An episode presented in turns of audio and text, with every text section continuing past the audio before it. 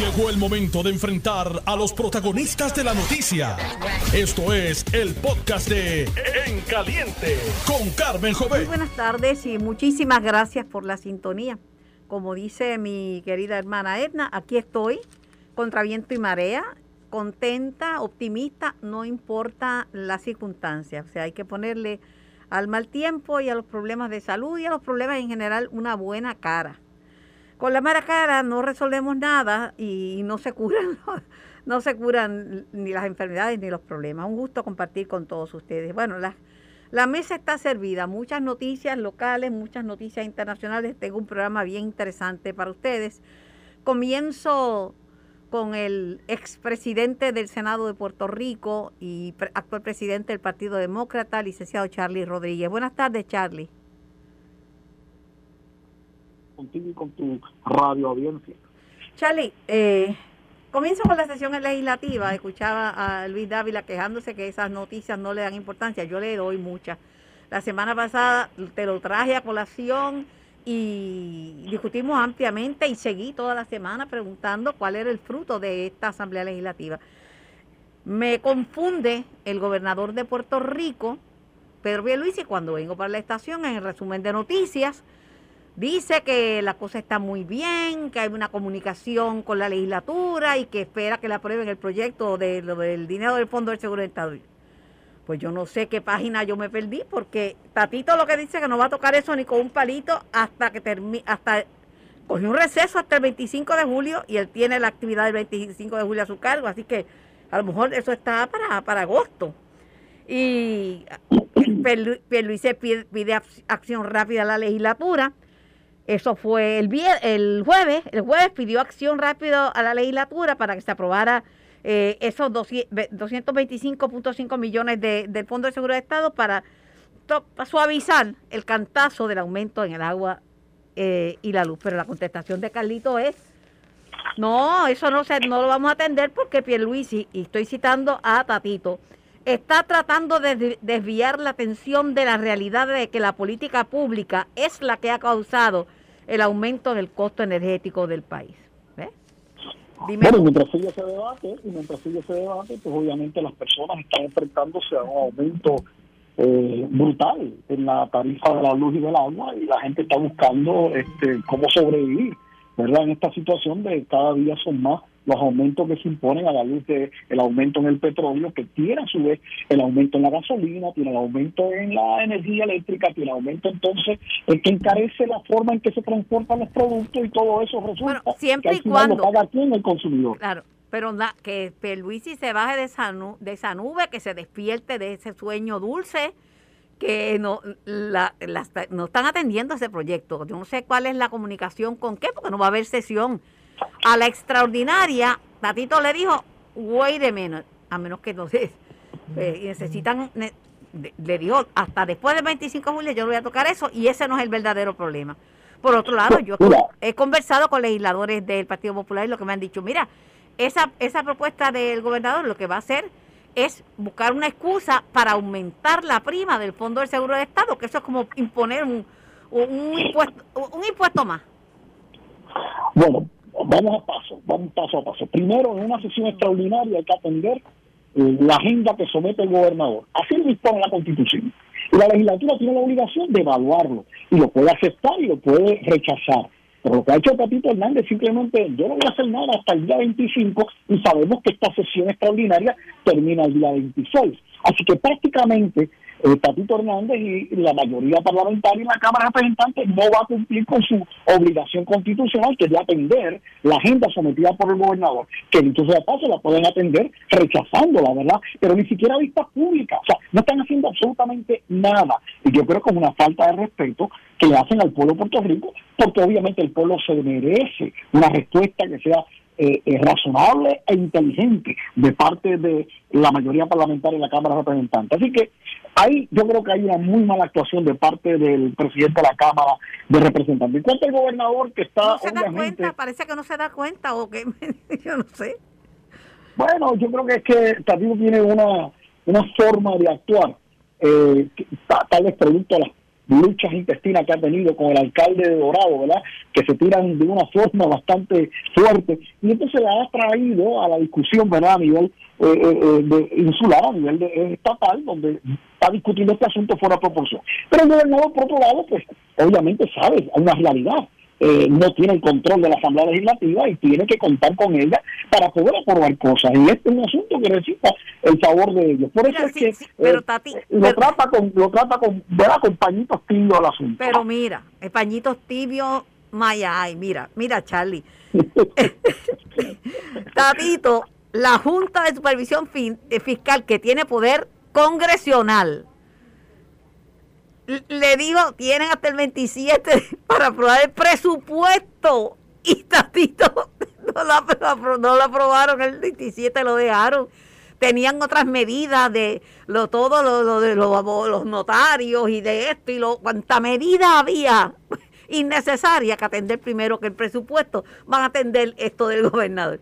El presupuesto, Charlie con la consecuencia de que en el caso del presupuesto, que para mí es la pieza más importante Imagínate. de la Asamblea Legislativa año tras año, ¿verdad? Es la pieza más importante. Yo recuerdo cuando yo comenzaba en la, en la Cámara de Representantes, allá en la década del 80, el siglo pasado, decían, oye, tú podrás levantar tus objeciones sobre el presupuesto y podrás hacer recomendaciones de cambio, pero al final hay que votarle, hay que votarle a favor, hay que, hay que resolver. Pues en el caso de Capito, ni siquiera votó a favor, lo aplazó, lo aplazó y terminó la Junta aprobando la, el presupuesto. O sea, lo que tanto hemos criticado de que la Junta, obviamente, porque tiene el aval congresional federal y se impuso eh, con la cláusula territorial del asunto, pero tanto que lo hemos criticado y teniendo la oportunidad de poderse aprobar el presupuesto localmente como manda la constitución local de Puerto Rico, él prefiere ignorar el asunto, lo, no le da la importancia y termina la Junta aprobando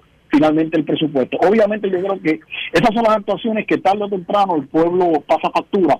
La factura se pasa siempre a las elecciones. Pero, pero hay que tener cuidado porque eso le pasó a Perico, el que estaba en la vía del tren que pensó que, que, el conductor lo iba a ver y iba a parar a tiempo. y, eh, ya tú sabes. yo iba a saber que Perico era sordo, yo paro el tren. Yo paro el tren, pero... pero oye, yo no creo que Tatito sea sordo.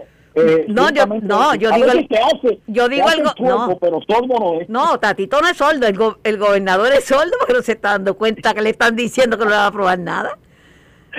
bueno, bueno. él está con, con, con, el wishful thinking, ¿verdad? Ah, pues, que, que, lo puedan aprobar, pero sabemos tú y yo que es, muy difícil. Que ojalá, que le, ojalá que le salga bien, pero el que vive de ilusiones siempre muere de desengaño, ¿sabes? Bueno, el problema sí, pero el problema es que quien sale mal al final es el pueblo. O sea, la gente quiere un alivio, quiere un alivio y este representa un alivio, aunque tal vez no es el mejor mecanismo. Bueno, oye, pero ciertamente es un alivio de lo que está buscando la gente, igual que lo que se hizo con la cuestión a de menos que el gobernador esté contento porque se lo van a colgar, entonces la gente va a decir, ve que el gobernador es bueno, esa legislatura es mala. Pues, no ah, sé. bueno, esa, e, e, eso políticamente también puede ser un paso que le va a corresponder asumir a Papito y, al Partido Popular. Oye, tu eh, homólogo, el expresidente del Senado de Puerto Rico, Tomás Rivera Chávez, portavoz de la minoría PNP en ese cuerpo, le ha dicho al PIB que el PIB tiene la capacidad de, de, de, de, convertir una víctima en una mentirosa y un acosador en una víctima. ¿Le ha dicho eso, Tommy?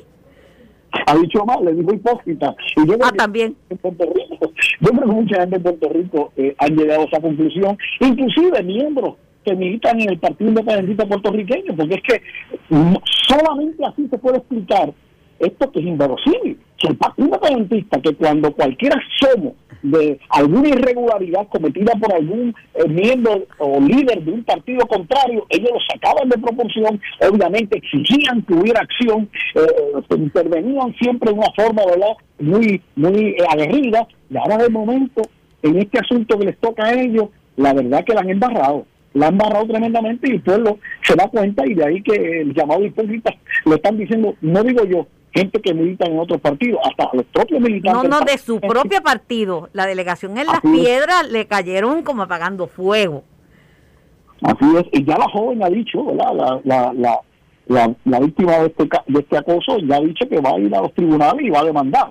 Veremos a ver en qué termina eso, pero ciertamente la actuación del PIB quedó muy mal y aquellos que vean el tipo una alternativa como esa patria nueva como ellos se anuncian obviamente vemos que posiblemente es peor de lo que ya existe así que eh, esto ha sido un golpe bien duro para el partido independentista y esto demuestra que no hay una combinación efectiva entre la palabra y la acción en términos de que lo, lo que tú le exiges a los demás tienes que exigirlo más para ti esto es como el que escupe para arriba, pues obviamente le cae en la cara a salida y eso lo ha pasado al Partido Independentista Puertorriqueño y a Juan Dalmau. Oye, y aparte de, lo, de otros partidos como Luis Javier Hernández, presidente de la Asociación de Alcaldes, dijo, bueno, no me sorprende, demuestra lo que el, que el PIB siempre ha sido, y cito, un club elitista, un club elitista.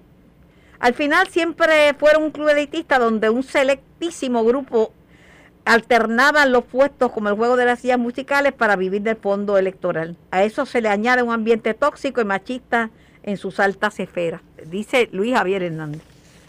Sin duda, yo creo que, y, luego cuando se reveló que existe un chat que se llama la Unión Falocática, ¿verdad? Que, que, me, obligó a ir al diccionario, de hecho, todos estos asuntos obligados que la gente vaya al diccionario a aprender más, ¿verdad? De que es el predominio del hombre sobre la mujer en la vida social, o sea, que el propio PIB tenga un chat de esa naturaleza, pues obviamente demuestra que no hay un compromiso real de velar por la igualdad de la mujer y, y de poder enfrentarse al machismo, que obviamente es algo que condenamos todo en Puerto Rico.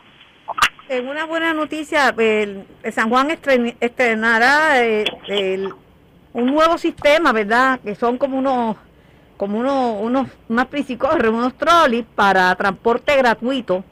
Arranca, arrancó hoy con seis rutas que viajarán en, en trolleys. Está interesante eso. Son limitadas las rutas, pero, pero son buenos, están buenos yo creo que sí, que es muy bueno y, especialmente para ayudar a, a, fíjate que muchas de esas rutas van a estar pasando cerca de las estaciones o frente a las estaciones del tren urbano y eso ayudará también a poder alimentar un tren urbano, ¿verdad?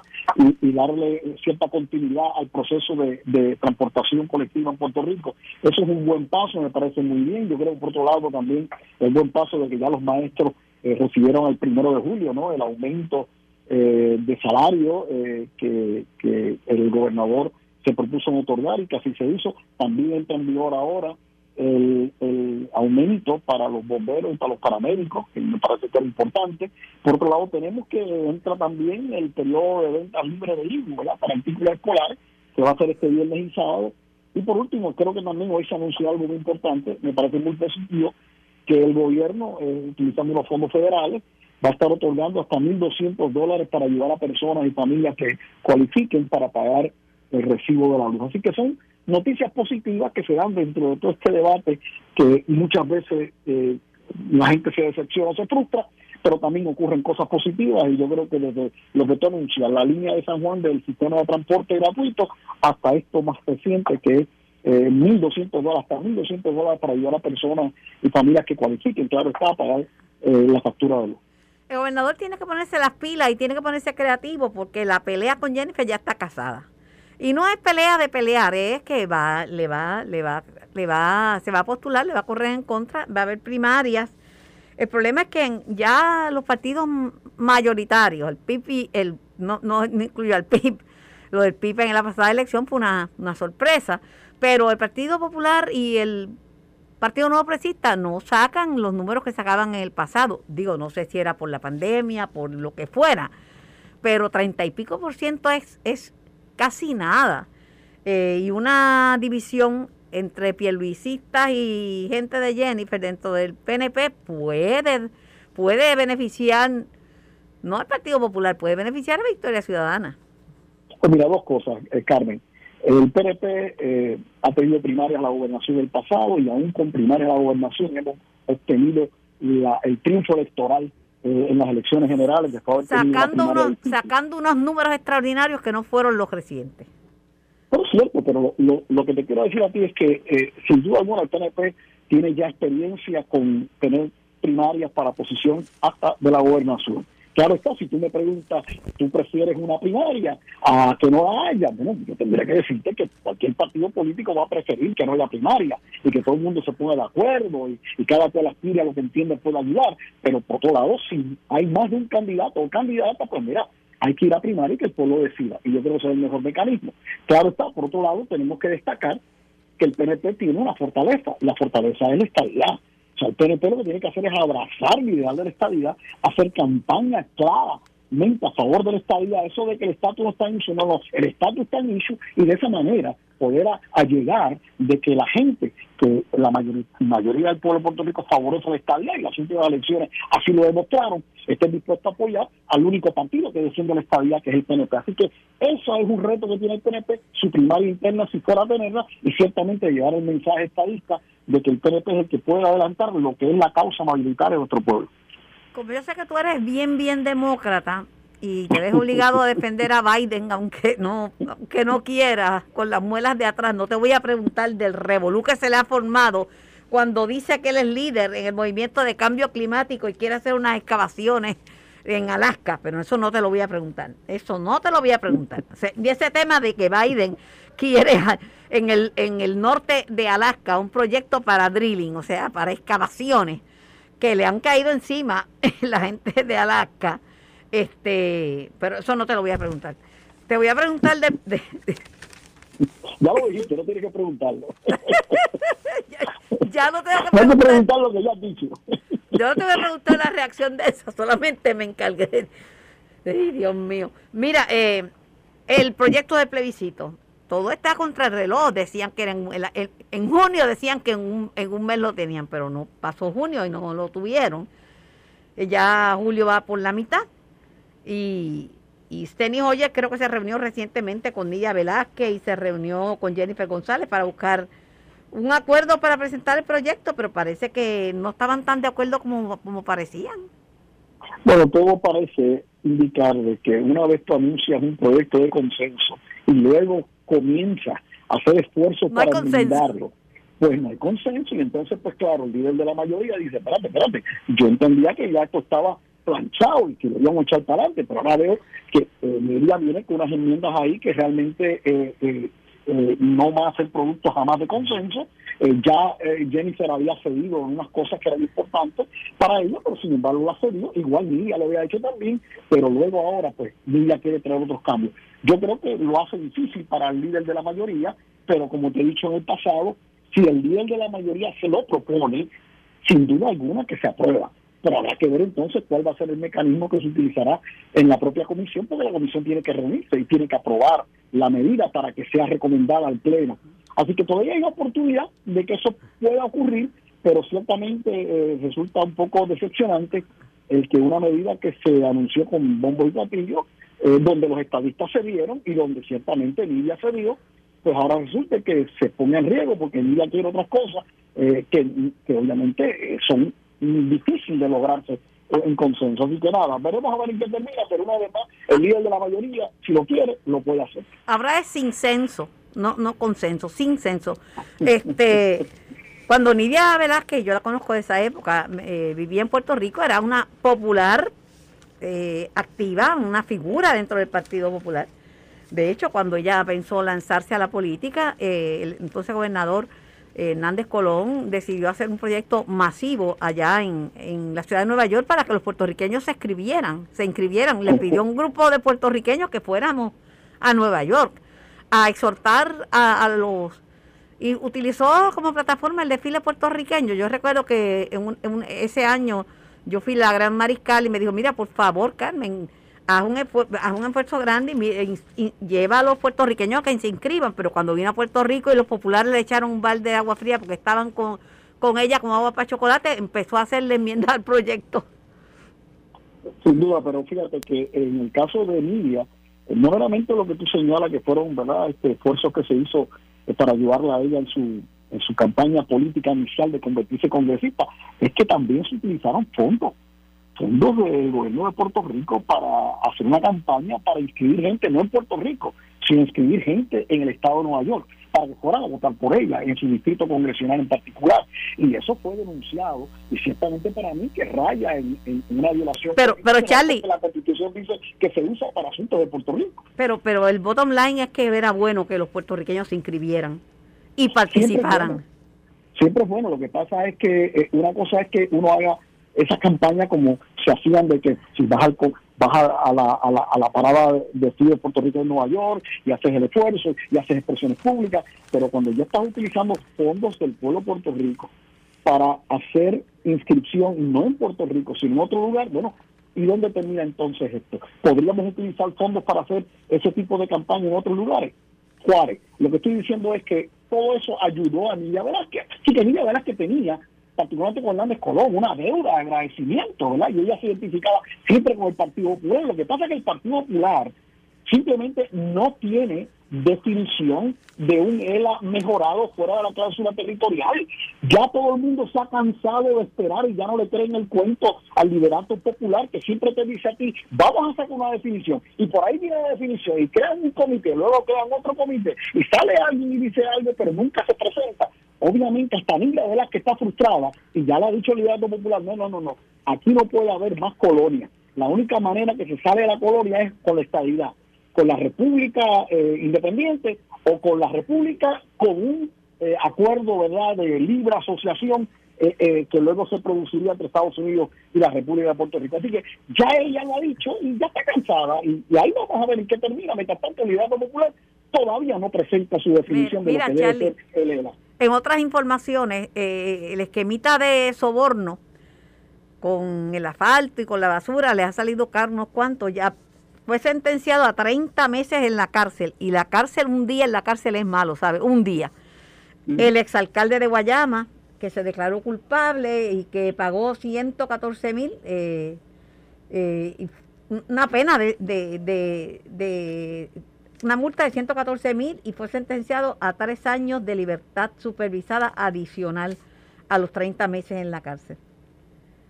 Pues mira, esto es bien lamentable, pero sin duda alguna el que la hace, que la pague. Y aquí, eh, no importa que sea de un partido o de otro, si comete una violación de ley, debe ser procesado y de encontrarse incluso ¿verdad? en el delito, debe cumplir. Y esto es lo que está pasando al alcalde popular de Guayama, como le ha pasado a alcaldes del PNP, como le ha pasado inclusive a figuras identificadas por el tipo. Tú recordarás a Irán Meléndez, que también fue en un momento dado procesado por el uso eh, ilegal de una tarjeta de crédito de la ACA, ¿verdad? Así que eh, ciertamente la corrupción no tiene colores y lo importante es que se procesen y se cumpla. Y por otro lado, por Dios, que aprendan los que son incumbentes de que, que aprendan, que aprendan. Tiene que, tiene, que, tiene que pararse ya, porque esto es algo que, es reincidente y repetitivo, sí. Tengo que irme a la pausa, pero te voy a enviar por WhatsApp un meme que está divino, es la fila de las ferias de empleo que auspicia el Departamento del Trabajo y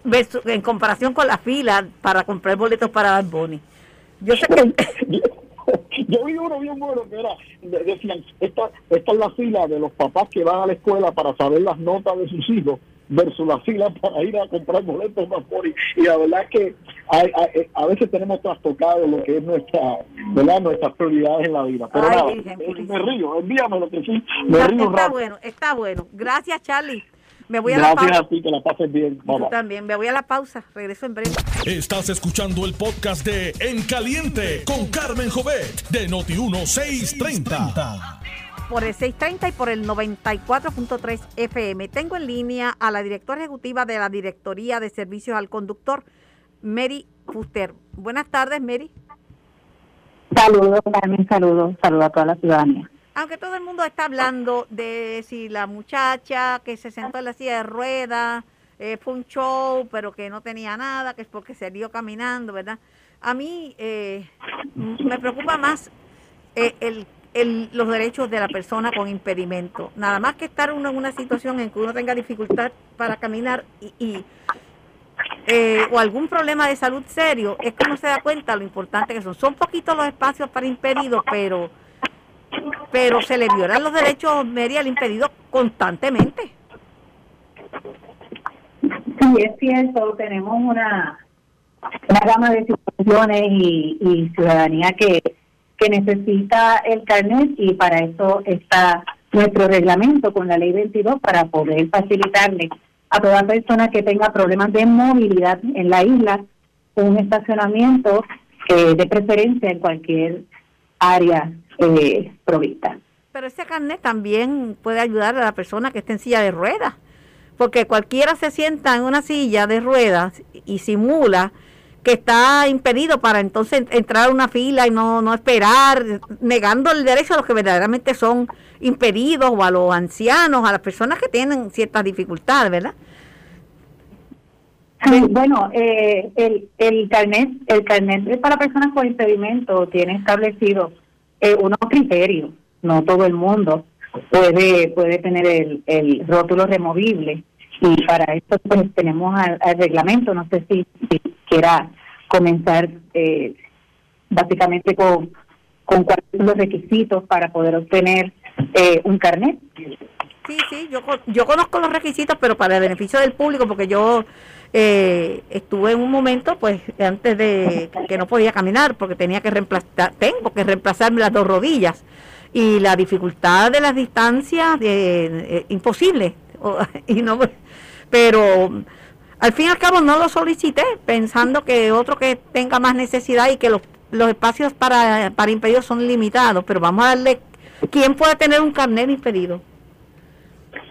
Pues mire, es toda aquella persona que, como le acabo de mencionar, tiene algún problema de movilidad sustancial, donde la persona se, se le dificulte poder moverse eh, independientemente. Eh, en el reglamento nuestro especifica que el permiso de estacionamiento en forma de rótulo, le leo y cito, es un permiso emitido por el secretario del departamento para personas con impedimento físico, independientemente del vehículo que utilice para su transportación. Este puede ser de carácter permanente o temporero. Las personas llenan una solicitud, esta solicitud está disponible en nuestra página de top.pr.gov. En ella, en la primera parte, tiene una serie de información personal, pero en la segunda parte hay una certificación médica que llena su médico especialista dependiendo de la condición que tenga la persona. Aparte de eso, eh, la persona va a traer eh, dos fotos dos por dos y entonces hace la solicitud en cualquier proceso que tenga disponible. Pregunto, ¿cada cuánto se renueva ese carnet? Ese carnet se renueva, se estaba renovando cada seis años, ahora con la con un nuevo una nueva ley eh, va a ser cada diez años. Porque el, problema es que tengo entendido que hay personas que tienen un familiar que es el, el que tiene el carnet de impedido y fallece esa persona y lo siguen usando, siguen usando carnet de impedido como, como si la persona eh, estuviera viva y como lo estacionan y se bajan del carro, ¿quién va a saber si ese carnet es de una persona con impedimento o no? La realidad es que es necesario que las familias de estas personas fallecidas entiendan que ese carnet no es transferible, que ese carnet es única y exclusivamente para la persona a, quien se dio eh, ese beneficio en el carnet hay una foto y esa foto es para para que el, pues, eh, el cuerpo de la policía esté pendiente de que estos carnets los estén utilizando las personas que, que en sí aparecen eh, en el carnet. Eh, lamentablemente, pues sí, ocurre de personas pues que no entregan el carnet. Se supone que cuando un familiar suyo que tiene carnet para personas con impedimentos fallezca, usted traiga su, el acta de defunción y entregue el carnet a, a las oficinas de los FESCO, DISCO, eh, en todo caso. Es triste porque también es como a veces hay personas que no manejan, ¿verdad? No manejan. El, el carnet se le expide a la persona que está impedida, pero en el automóvil e, es de, a lo mejor guía a otra persona y lo aprovechan para parquearse, lo aprovechan para estacionarse. Ahora es menos desde que las multas para impedidos son eh, ahora es un poquito, ha mejorado desde que subieron las multas por estacionarse en un, en un espacio destinado a personas con impedimento, pero esto se violan, esos derechos de la persona impedida se violan a diario. Eh, ¿Hay alguna pena por utilizar un carnet que no es de uno? Sí, tenemos varias penas. Eh, las penas comenzarían en los mil dólares eh, una persona que, inclusive una persona que haga mal uso de un carnet, aunque esté vigente, eh, se expone a multas de mil dólares, son sancionadas con multas de mil dólares. Bueno saberlo para que la gente, pues, ¿verdad? Se abuse, como dicen en el campo. Muchísimas gracias, Mary, por la información. cómo no, estamos a la orden siempre acá. Tengo al secretario del Departamento de Justicia, licenciado Domingo Manuel, y en línea. Buenas tardes, secretario. Buenas tardes, Carmen, para ti, para los amigos y amigas unos saludos. Saludos. Eh, el, el Departamento de Justicia eh, eh, tildó de inconstitucionales los nuevos requisitos sobre las escrituras de bienes inmuebles y bajo los mismos términos que habían planteado en el Colegio de Abogados. Sí, o sea, tanto en el pleito de la Asociación de Abogados como en el pleito del Colegio de Abogados que eh, comparecimos en, ambos en el día de hoy, primero en la Asociación de Abogados y luego en la tarde de hoy comparecimos en el, Colegio de Abogados. Eh, nosotros entendemos, luego de haber hecho un análisis profundo, tanto de la de la de las enmiendas de la ley, de los artículos el artículo 86 de la ley, que esa adición se colocó de una forma que es contraria a la, Constitución y por lo tanto eh, el proyecto tal cual se, fue sometido no podía aprobarse ni convertirse en ley porque eh, violentaba el, principio de una ley, un asunto. Y por eso fue que hicimos nuestro, planteamiento. esto es una cosa que novel en términos de que no, no, no todos los días este, un secretario de justicia pues dice o reconoce que la ley tiene unos defectos constitucionales. Sin embargo, nuestra obligación eh, no solamente defender la ley, sino defender más la ley mayor de, de Puerto Rico, que es la Constitución. Y con arreglo a ello, pues hicimos nuestro planteamiento eh, moralmente y legalmente convencidos de que era la cuestión correcta que teníamos que tomar. ¿Cuál es la alegación del Colegio de Abogados? le pido que me la repita para beneficio de nuestra gente, porque la gente lo que está lo que estaba comentando era que esto iba a encarecer grandemente las transacciones eh, de compra y venta, pero eh, sí, eso, eso, eso es un concepto, ese es otro problema que tiene, eh, que alegadamente tiene la ley, pero yo, yo no entré a considerar si eso este, va a encarecer o no va a encarecer. Nosotros, nuestra, nuestra determinación se limitó, y, y tanto la petición del Colegio de Abogados como la petición de, de la Asociación de Abogados es en términos de, de los vicios constitucionales, del vicio constitucional. Los méritos de la medida, pues ya es otra cosa que cada cuerpo puede levantarlo, pero en este caso en particular, nosotros nos allanamos a que ese, esa ley tenía un defecto eh, de que se había eh, aprobado, eh, porque se le había insertado una disposición, que fue el artículo 86, para regir esta materia de la notaría, en violación a la cláusula de la Constitución que establece una ley, un asunto, y es el planteamiento del Colegio de Abogados y el de la Asociación de Abogados era el mismo. La gente tiene que estar pendiente de estas cosas. El colegio fue, el colegio y la asociación, ambos, fueron, fueron rápidos al reaccionar. Porque la gente se quedó pendiente, ¿verdad? No, la gente no, no todo el mundo es constitucionalista ni se pase entre ellos. Pero la gente lo que se quedó, mire, esto van a aumentar el costo si, si subieron los intereses eh, de los bancos, la tasa de interés, y encima suben los costos notariales, pues entonces el problema va, a ser más caro. Eh, en vez de un incentivo, tener un hogar propio se va a convertir en un dolor de cabeza. Sí, pero ellos, eh, tanto, ambos, ambas instituciones plantearon el asunto desde el punto de vista, o sea, que violaba la cláusula, la, doctrina de una ley, un asunto. Eh, obviamente, pues estarían en su, en su día, pues estarán metiendo otros aspectos, pero en este momento lo que se está ventilando en el tribunal es la constitucionalidad de esa intención de esa cláusula en la ley. Pero el, el presidente de la Cámara es abogado, Tatito se hizo abogado, debe saber eso, pienso yo, ¿verdad? Porque que no lo sepa doña Yuya la que mata puerco, eso no es ningún problema, pero que no lo sepa un abogado, digo yo, me parece, es opinión mía, ¿verdad? pero yo por respeto a la función legislativa, pues tampoco entro en estas discusiones. es mi opinión, lo dije clarito, Domingo Emanuel y otras hierbas aromáticas, es la opinión mía. Tatito estudió y se hizo abogado y presidente de la Comisión de Hacienda, o sea, una persona inteligente debías reconocer esa doctrina de una ley y un asunto. Digo yo, es mi opinión.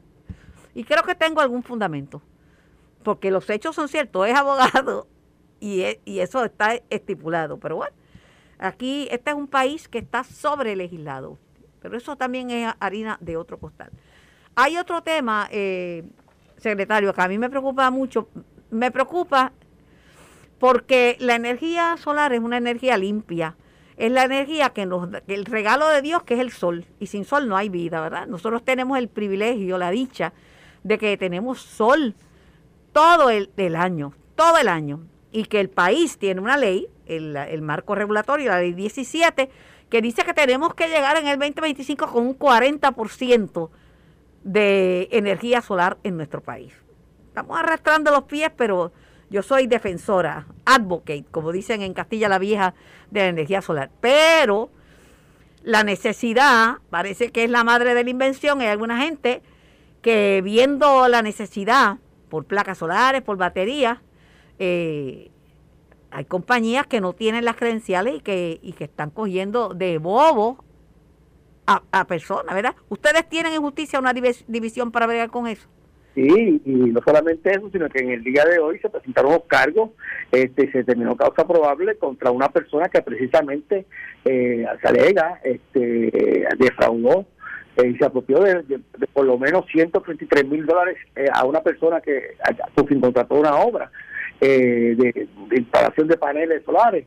Y yo mi consejo hoy, a nombre del Departamento de Justicia, es que aquí en Puerto Rico hay muchas, muchas personas que se dedican a este trabajo que están sumamente cualificadas. Esto es una, una función de una agencia ampliamente regulada por las distintas agencias del gobierno y que deben deben este, establecer y buscar información antes de contratar con esas agencias porque según hay muchas personas buenas y compañías que se dedican a esto hay otras personas no tan buenas y que no tienen escrúpulos y que pueden timar al consumidor del país según reza la información del propio Departamento de Justicia esta persona que vendía placas solares cotizó por un trabajo más de 267 mil dólares.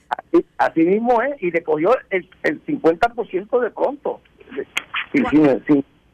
Yo, yo me quedo yo me quedo boba porque las placas se compran sin darme un chavo de pronto. Yo, yo adquirí mi sistema y no tuve que dar ni un, ni un centavo prieto. Cogí un préstamo bajo costo y es totalmente financiado y cuando es el lease menos. Bien poca gente te pide la mitad de nada.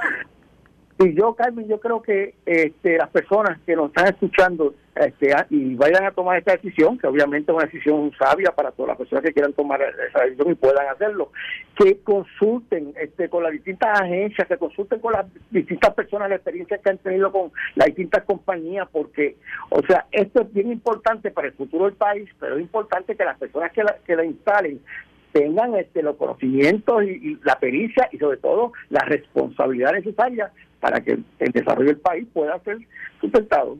Y que no manchen el nombre de gente seria, que comprometida con el, con el bien que, que, están en esto y esto es lo que necesitamos porque lo así mismo es porque es una cosa buena que le conviene le conviene al país le conviene a todo el mundo pues o sea, vienen unos cuantos y eh, tienden a querer dañar esa imagen que en realidad no es lo correcto. Hay muchas personas buenas en esa industria pero también hay que buscar a aquellas personas que no están haciendo su trabajo y, y, castigarlas y, y y en eso estamos haciendo en, el departamento. ¿A qué se expone una persona de ser enculpada culpable por, por En este caso podría imponerse una pena de 3 a 8 años de cárcel.